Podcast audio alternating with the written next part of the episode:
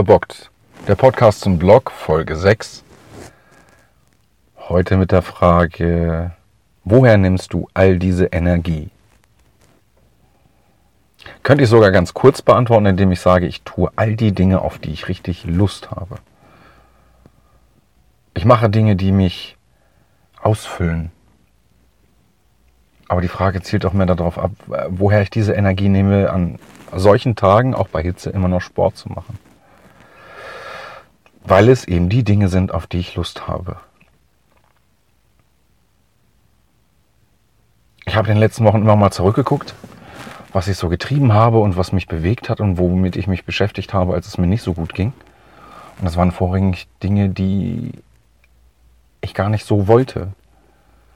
Auch Jobs waren immer Dinge, die ich nicht so wollte. Und wie oft kommt es vor, dass du zur Arbeit gehst und weißt genau, das ist nicht das, woran du Spaß hast. Das ist nicht das, was du willst. Und bist schon morgens nach dem Aufstehen genervt, dass du schon wieder in diesen Laden musst und musst da arbeiten und nur um dein Geld zu verdienen. Sicher ist das verdammt wichtig. Aber es wirft auch die Frage auf, warum reitest du ein totes Pferd? Warum machst du nicht das, worauf du Lust hast? Oder was musst du tun, damit du das tun kannst, worauf du Lust hast? Was wäre dein Wunsch? Die Fragen haben mich auch immer wieder beschäftigt und äh, ich tue mittlerweile fast nur noch Dinge, auf die ich Lust habe, die ich gerne mache. Ich suche mir Wege, wieder dahin zu kommen, die Dinge zu finden. Ich glaube sogar, dass ein entscheidendes Stellrädchen ist in einer Besserung meiner Situation, wieder zu gucken, was habe ich in meinem Leben gerne gemacht. Und diese Dinge gibt es schon in der Kindheit. Ich glaube, dass viele Dinge in der Kindheit schon veranlagt sind. Das, was du machen möchtest. Und ähm, wenn ich es auf den Sport beziehe, ist es das Fahrradfahren und das Schwimmen. Ich war als Kind schon immer eine Wasserratte. Ich wollte immer im Wasser sein. Ich wollte schwerelos sein und habe das geliebt. Sei es im Urlaub am Chiemsee, wo ich den ganzen Tag nicht aus dem Wasser zu kriegen war, sei es im Schwimmbad, sei es in meiner alten Heimat am See oder sonst wo. Oder auch jetzt, wenn wir in Urlaub fahren und am Meer sind, bin ich fast nicht rauszukriegen.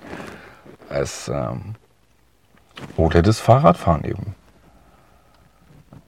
Sicher bin ich nicht in der Lage, mir ein ähm, wunderschickes, teures Rennrad zu kaufen, aber ich mag mein Trekkingrad und ich mag es, mich darauf zu fordern, weil ich als Kind schon mit dem alten Rennrad von meinem Vater unterwegs war und habe die Gegend unsicher gemacht. Ich habe früh gelernt, mit dem Rad selbstständig zu sein und ich habe meine Welt damit erkundet.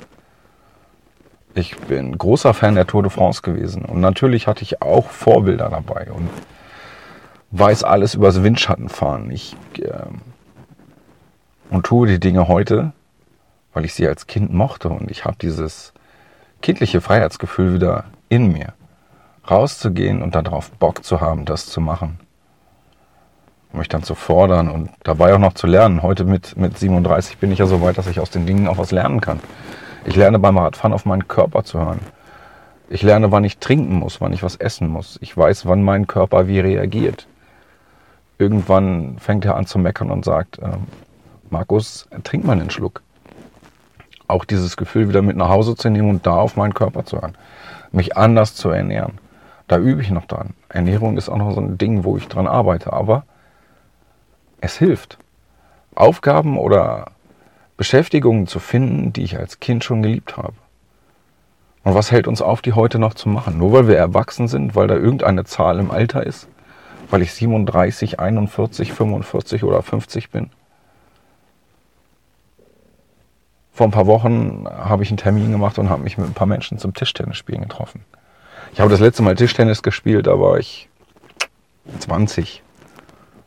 Das ist 17 Jahre her. Warum habe ich das nicht zwischendurch wieder gemacht? Warum habe ich nicht einfach Spaß an den Dingen? Sicher, weil mir in depressiven Episoden die Energie fehlt, aber auch, weil ich vergessen habe, was mir wirklich gut tut in diesen Phasen und was ich tun möchte. Und der Weg dahin ist nicht einfach. Ich habe seit über 20 Jahren mit depressiven Episoden zu tun und habe da immer wieder meine Energie verloren und den Antrieb. Aber heute in eine Situation zu kommen, dass ich sage, okay, es geht mir gerade richtig gut. Ich lebe. Ich will leben. Und wo kommt deine Energie her? Aus diesem Lebensgefühl, aus dem Schritt zu sagen, ich möchte das jetzt einfach tun. Ich möchte mich dem Ganzen nicht mehr hingeben. Es gibt Tage, wo ich einfach die Schnauze voll habe, über diese ganzen Themen zu reden, zu lesen oder mich zu informieren oder, oder, oder.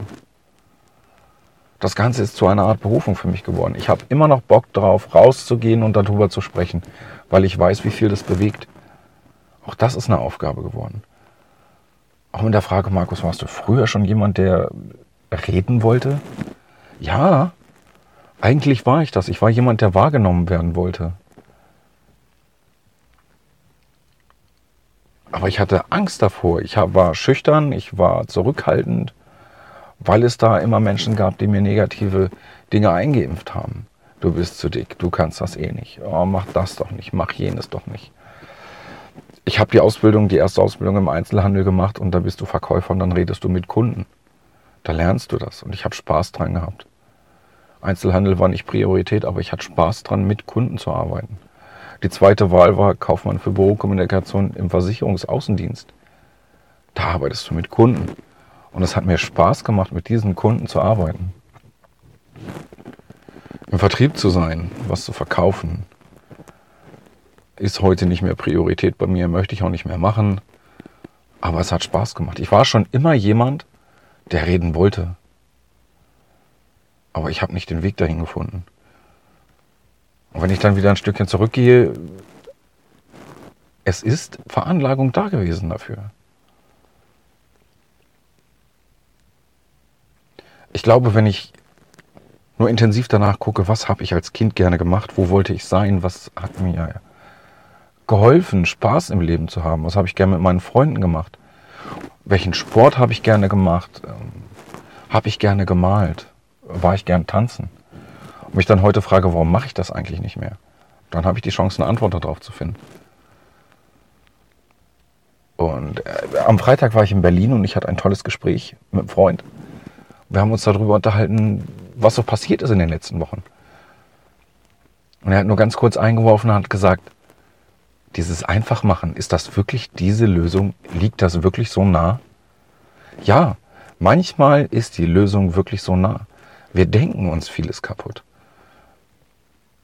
Wir denken immer den Schritt weiter, was wäre wenn? Was passiert mir, wenn ich das tue? Was könnte dann noch passieren? Was denken die anderen über mich, wenn ich das tue? wenn ich es schaffe, meinen Kopf mal ein paar Minuten auszuschalten und es einfach auszuprobieren, dann kann ich eine ganze Menge für mich verändern.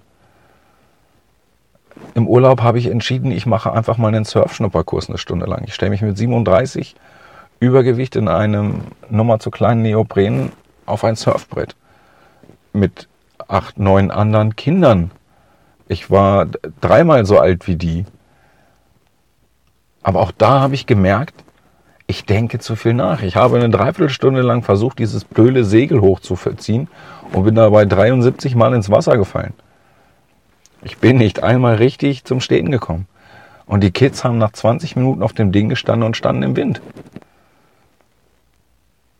Bis mir mein Surflehrer auch sagte, Markus, Alter, du denkst zu viel. Draufstellen, Segel hochziehen, Position einnehmen, Abfahrt. Einfach machen. Ja, manchmal ist diese Antwort die naheliegendste Lösung. Einfach machen. Wir denken das so kaputt. Und es ist auch für mich erschreckend, dass die Lösung oft so nah ist, das einfach mal zu tun. Meine ganze Reise mit den Lesungen und dem, was passiert, ist auch nur aus dem Einfachmachen entstanden. Ich bin nicht zum Barcamp gegangen, weil ich das geplant habe, sondern weil ich mich durchgerungen habe und habe gesagt, ich mache das jetzt einfach mal, dann weiß ich, ob es schlecht oder gut ist kann ich das wirklich oder kann ich es nicht? Ist das was für mich oder ist es das nicht? Auch die Entscheidung beim Sport zu sagen, heute ich fahre 20 Kilometer und biege dann rechts ab und sage, ich mache jetzt einfach mal 15 mehr, es fühlt sich heute gut an, ist ein Teil meiner Lösung. Einfach machen. Meine Touren sind immer so geplant, dass ich zwischendurch aufhören kann, aber ich möchte das gar nicht mehr.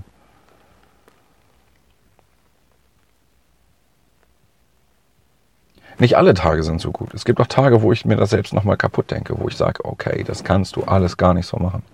Auch jetzt diesen Podcast so zu sprechen und zu sagen, es geht mir gut. Ich habe eine Lösung für mich gefunden. Ich habe einen Weg für mich gefunden, nach fünf Jahren harter Arbeit mit dem Blog und dem Schreiben und dem Reden zu sagen, es geht mir gut. Das macht mir sogar ein bisschen Angst. Aber sie ist da. Und äh, versucht einen Weg für euch da draußen zu finden. Guckt mal zurück, was habt ihr gerne gemacht und probiert das wieder aus. Stück für Stück, in kleinen Schritten. Ihr müsst nicht rausgehen und sagen, jetzt das komplette Programm, ich melde mich im Tanzkurs an und ziehe wieder voll durch. Nein, kleine Schritte, einfach nur mal wieder probieren. Und dieses positive Gefühl, was entstehen kann, merken, macht euch Notizen, lebt das nochmal und denkt nicht drüber nach, ob ich das wirklich darf oder kann. Probiert es einfach aus. Manchmal könnt ihr viel mehr, als ihr glaubt und viel mehr, als ihr schreibt und viel mehr, als ihr denkt. Das können wir alle. Aber es braucht Zeit, dahin zu kommen. Ich habe ewig gebraucht. Und ich habe mich am Freitag bei dem Gespräch sehr erschreckt und habe gesagt, ja, die Lösung ist so nah.